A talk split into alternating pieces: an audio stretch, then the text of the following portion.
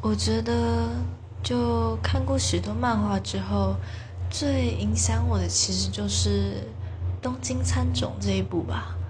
就它其实是在描述社会比较黑暗的一些画面之类的，就可能会影射一些就是人们犯罪啊内心的那些暴虐欲望之类的因子。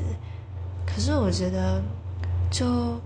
主角吧，原本就是从一个平凡，然后性格比较懦弱、比较善良的一个人，就慢慢成长成一个强大，但是就是越来越该怎么说呢？就是能酷嘛，对。